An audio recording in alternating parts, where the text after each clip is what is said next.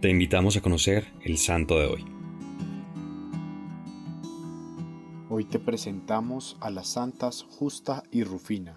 Eran hermanas, nacieron en Sevilla en el siglo III, época donde España era dominada por el Imperio Romano.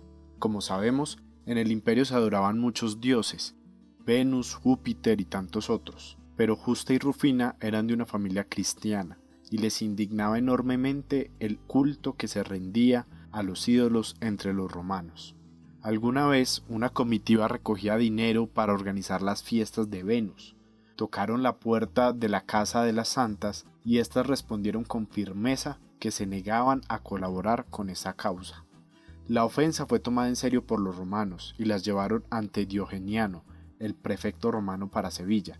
Este les hizo la siguiente oferta: adorar a Venus y recibir beneficios o seguir adorando a Jesucristo y recibir tormentos. Las santas se mantuvieron firmes en su fe cristiana y entonces Diogenano ordenó que las torturaran con garfios de hierro, seguro que después de esto negarían a Cristo. Ninguna de las hermanas cedió. Para presionarlas, ordenó entonces encarcelarlas sin darles nada de comer ni de beber, pero ellas eran consoladas por la providencia de Dios. Ya cansado de la situación, el prefecto ordenó que fueran caminando descalzas en uno de los trayectos que éste haría, y el camino, lleno de piedras, tampoco venció a las santas. Al volver, ordenó que las encarcelaran nuevamente.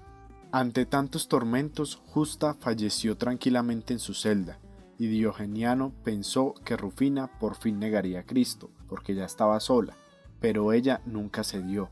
Furioso, mandó entonces que la enviaran al anfiteatro, para que un león la matara, pero el animal se acercó y solo lamió sus vestidos y se comportó como una dócil mascota. Finalmente, el prefecto ordenó que Rufina fuera degollada. Murieron así ambas en el año 287. Por su valentía, se convirtieron en las patronas de Sevilla, y se dice que, gracias a su milagrosa intercesión, se salvó la catedral de esta ciudad en el terremoto de 1504.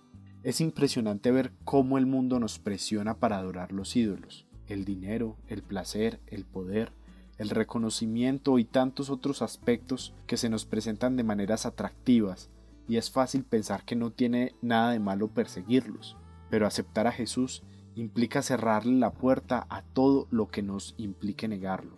Hoy te propongo pensar en qué te está impidiendo estar más cerca de Dios, y hacer un firme propósito de renunciar a ello.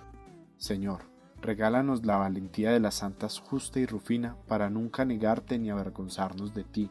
Si esto nos implica pobrezas o renuncias en este mundo, ayúdanos a confiar en tu providencia y a consolarnos con la esperanza del cielo.